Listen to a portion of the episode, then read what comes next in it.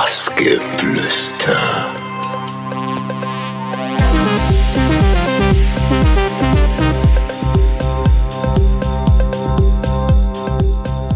Hallo, ich bin Raphael da Cruz und ihr seid bei Bassgeflüster.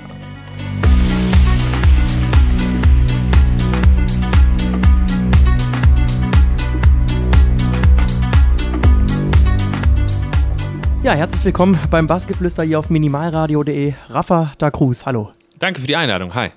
Ja, wollen wir vorne anfangen, ein paar Spitznamen ähm, dir mal unter die Nase reiben. Und zwar haben wir da rausgefunden, portugiesische Partypeitsche und Technopudel. Ist das tatsächlich so ein Name, der dann auch von deinen Freunden zu dir mal gesagt wird oder ist das Humbug? Zum Glück äh, nicht. Das ist eigentlich ein Name, der ab und zu in der Redaktion fällt, wenn wir im Redaktionsschlusswahnsinn ähm, sind. die meisten Namen äh, davon äh, hat sich unser guter Tassilo einfallen lassen. Bei uns in der Redaktion ist es so, dass wir gewisse Themen mit etwas mehr Diskretion behandeln wollen, wenn jetzt irgendwie etwas sehr Kommerzielles auf dem Tisch liegt. Aus dem Grunde ist dann portugiesische Partypeitsche entstanden. Das heißt, wenn ihr irgendwo unter einem Interview im Face-Magazin Triple P lesen könnt, das äh, Geheimnis wurde erst zum ersten Mal verraten jetzt hier. Ne? Haben wir also hier gleich eine ja, Sensation, möchte ich mal fast so sagen. Genau. Aber wir machen ein bisschen weiter. Wir haben ein Interview von dir gesehen, 2012 auf der Nature One war das, glaube ich. Äh, da hast du erzählt, dass du eigentlich ja gar nicht so viel mit dem Auflegen zu tun hattest, sondern dass du einen Geburtstag gefeiert hast und äh, Korrekt, ja. der Betreiber hat gesagt, komm, willst du nicht auch mal? Und dann hat das so seinen Lauf genommen, dass er dich dann eingeladen hat, immer öfters mal bei ihm aufzulegen und du ja eigentlich gar keine Ahnung hattest, was du da eigentlich genau so treibst. Das kann man in der Tat so stehen lassen, ja. ähm, ich war fast 18, wollte meinen 18. Geburtstag in dem Stammclub feiern, wo ich da damals immer illegal noch gerade so reingekommen bin. Und äh, er meinte, klar, du darfst deinen 18. hier feiern, unter einer Bedingung, du legst auf. äh, damals war ich aber allerdings noch so in der Schwebe, dass ich das irgendwie einfach nur cool fand. Ich hatte Glück, der Freund von meiner Schwester ist damals wirklich drei Tage vor der Party von München nach Bonn gezogen mit äh, hunderten von Vinyl- und Plattenspielern. Und ich hatte, glaube ich, am Tag der Party selbst zum ersten Mal irgendwie einen Plattenspieler äh, vor mir stehen. Und ja, dann habe ich da aufgelegt. Ich habe, glaube ich, jeden Übergang, ja, nicht hinbekommen. und das ging auch relativ lange so. Aber die Party war halt sehr voll und in, aus Gastronomie-Sicht war das natürlich ein äh, Volltreffer für ihn. Aus dem Grund hat er mir dann angeboten, einmal im Monat da eine Party zu schmeißen und ihm war es, glaube ich, total egal, was ich da gemacht habe. Ja, du hast es ja auch auf jeden Fall geschafft mit deinen eigenen Tracks unter anderem. Renaissance und Rex hast du selber rausgebracht. Seit wann war das denn für dich klar, dass du die Idee auch mal haben wollen willst, was eigenes zu produzieren? Sehr lange, um ehrlich zu sein. Allerdings habe ich das dementsprechend auch sehr lange vor mir hergeschoben. Ich lege ja mittlerweile seit fast zehn Jahren auf. Und ich glaube, erst seit, nach neun Jahren kam dann die erste Produktion. Das hatte zum einen damit zu tun, dass ich irgendwie technisch einfach nicht die Fähigkeiten hatte, das in die Tat umzusetzen. Auf der anderen Seite habe ich das so weit vor mir hergeschoben, weil ich jeden Monat über Musik schreibe mhm. und dementsprechend auch Musik bewerten muss. Und da war die, mein Anspruch ein wesentlich höherer, weil ich es mir nicht erlauben konnte, irgendwie jeden Monat Musik niederzumachen, eventuell, ne? Mhm. äh, und dann selbst was auf den Markt zu schmeißen. Deswegen ähm, war das immer so ein Thema, ja, ja, morgen. Äh, und ja, irgendwann musste es aber dann sein. Und ja gut, ich hoffe, euch gefällt das Ergebnis. Das lässt sich auf jeden Fall ganz gut anhören, auf jeden Fall. Sonst wärst du nicht hier. Vielen Dank. Ähm, ja, du hast das bei äh, Compost Records äh, veröffentlicht. Du hast gesagt, du hast es nur dahin geschickt. Wolltest du wirklich nur zu diesem Label oder warst du auch so überzeugt von dem Produkt oder ja, wie kam es zu dieser Entscheidung? Ich habe ja durch meinen Job bei Face bzw. bei Raveline damals sehr viele Leute kennengelernt und kenne irgendwie nahezu irgendwie alle möglichen Label-Leute. Mein Anspruch war es aber, irgendein Label anzusprechen, was ich auf der einen Seite sehr cool finde, auf der anderen Seite, wo ich niemanden kenne wo ich einfach keinen Bonus habe, wo niemand sagt, hey Rafa, na wie geht's? Äh, klar, bringen wir deine Platte raus, aber wir hätten gerne noch ein Interview nächsten Monat für einen unserer Künstler. Da kann ich tatsächlich niemanden und ich wollte einfach mal wissen, was da für eine ehrliche Resonanz zurückkommt und zum Glück war es eine gute. Scheinbar wohl, ja. ja, wir haben gerade schon gehört, dass du ja Musik rezensiert hast und jetzt bist du ja auch selber Produzent. Ähm, inwiefern hat sich denn dann nochmal dein Blick auf die Musik dann eben verändert? Äh, radikal würde ich sagen. Ich erlaube es mir nicht mehr, über Musik zu urteilen. Also ich mache immer noch Interviews, aber ich habe dann einen strikten Riegel davor geschoben, dass ich irgendwie keine Rezensionen mehr schreibe. Äh, das kommt nur in äußerst seltenen Fällen vor, wenn es mal ein irgendwie äußerst bedeutendes Album ist. was man dann nicht irgendwie einfach dem Praktikanten weitergeben kann. Aber ansonsten sieht man vieles anders. Also ich höre jetzt nicht nur einen Track und denke mir einfach nur geil oder nicht geil, sondern ich, ne, aus Produzentensicht hat man natürlich ganz andere Ansätze und ja, filtert dann immer wieder Inspiration für eigene Sachen raus. Du hast es eben schon mal so ein bisschen anklingen lassen. Ähm, ja, wie viel Druck war denn da bei dir selber damals dann so im Spiel, als du dann ja deinen ersten Track dann wirklich auch raushauen wolltest, sage ich mal? Sehr viel Druck. Ja, weil ich, man will natürlich alles richtig machen. Wenn man jahrelang hinter die Kulissen geblickt hat und weiß, wie das ganze Spiel funktioniert, ähm, geht man, de denken viele, glaube ich, äh, einfacher an, an, die Sache ran. So war es aber leider nicht, weil ähm, man will natürlich auf Biegen und Brechen, dass die erste dann natürlich auch sitzt.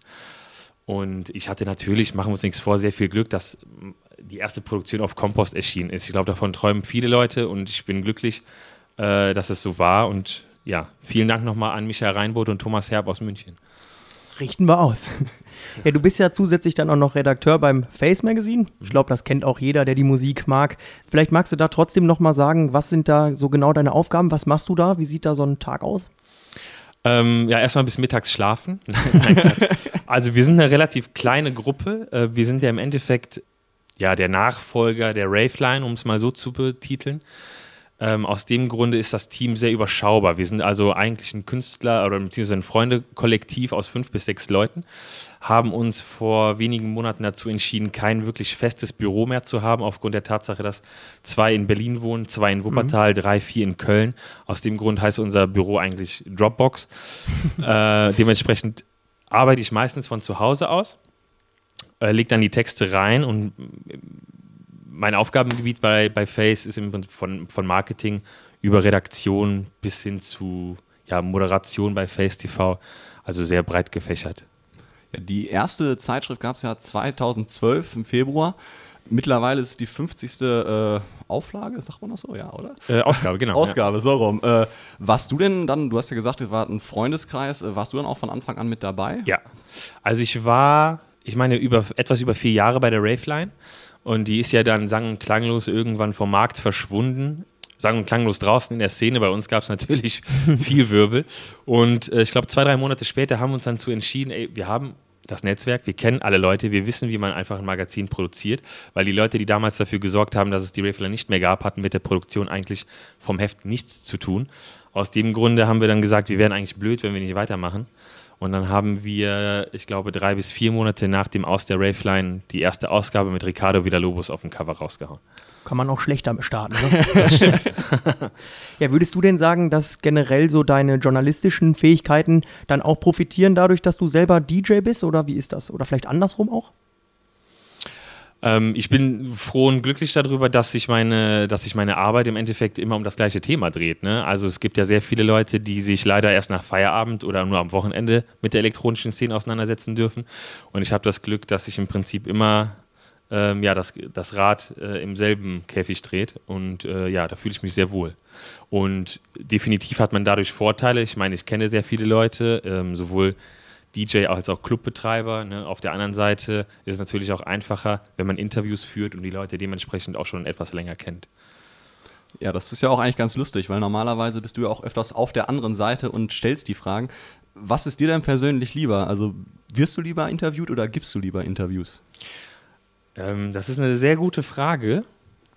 Es kommt immer ganz auf den Interviewpartner an. Also wenn ich jetzt, wenn ich jetzt zum Beispiel wie vor ein paar Wochen ähm, Fatboy Slim oder Karl Cox vor der Kamera habe ja. oder als Gesprächspartner, da äh, möchte ich nicht tauschen.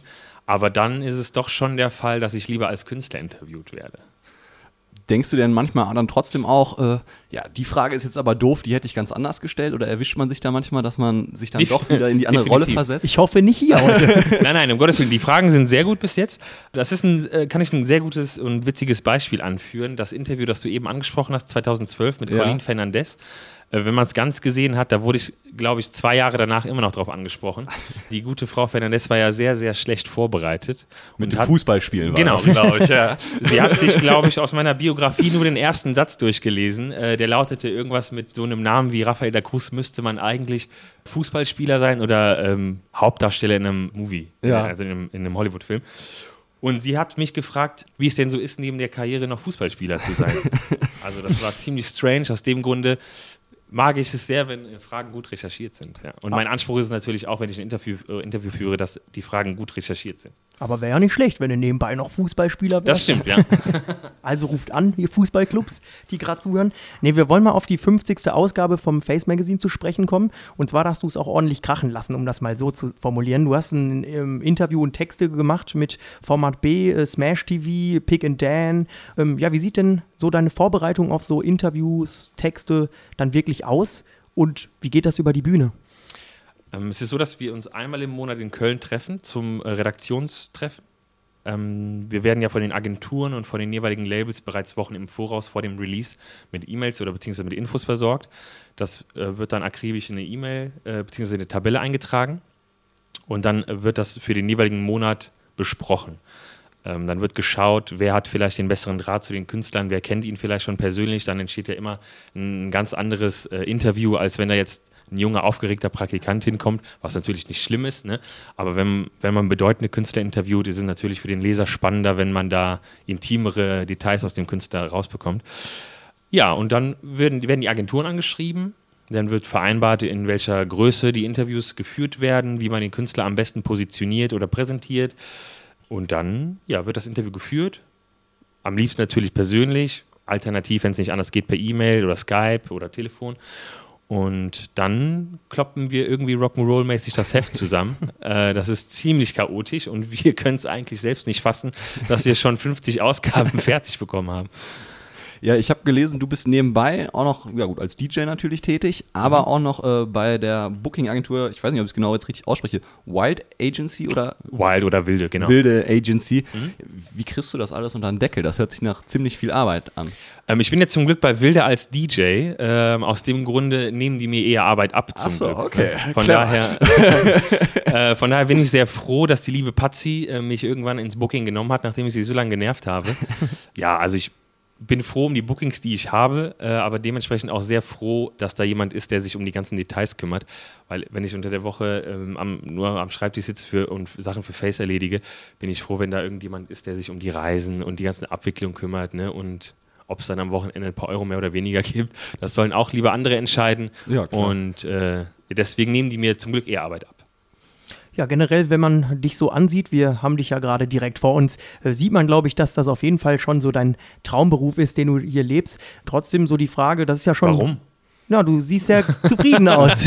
Leuchten in die Augen. Wenn du siehst sehr zufrieden aus.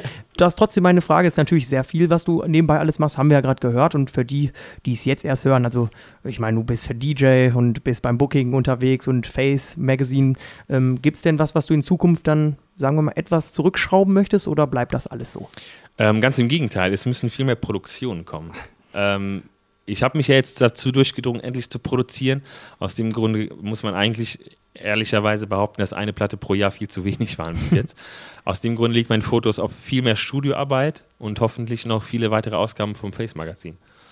Das wünschen wir uns natürlich auch. Du hast natürlich jetzt äh, perfekt die letzte Frage äh, übergeleitet. Und zwar, ja, worauf kann man sich in der nächsten Zeit freuen bei dir? Gibt es da was, wo jetzt was in den Startlöchern vielleicht ist? Ähm, in der Tat. Äh, und zwar geht es jetzt kommende Woche äh, nach Barcelona. Einen Tag vorher habe ich meine Residency im Guten Gewölbe Club in Köln mit Terra Nova. Einen Tag später geht es nach Barcelona. Äh, Im Mai geht es zum Lighthouse Festival nach Kroatien, äh, für zwei Dates nach Mexiko. Äh, und im Juni steht dann auch das Sonar Festival in Barcelona an. Also einige Dates, auf die ich mich sehr freue. Der Sommer kann kommen. Das hört sich auf jeden Fall sehr gut an, ja. Ja, auf jeden Fall an dieser Stelle bedanken wir uns dann, dass du die Zeit hattest und hier nach Bamberg gekommen bist und wollen dann natürlich dir für die Zukunft weiter alles Gute wünschen und mach bloß weiter so, wie du es machst. Letzten Worte gehören dann dir. Ja, vielen Dank für die Einladung. Äh, sehr herzlicher Empfang hier in Bamberg. Ich war noch nie hier. Schön, ja. Äh, ja, schöne Sendung bis jetzt und weiterhin viel Erfolg euch auch. Danke. Danke. Dankeschön.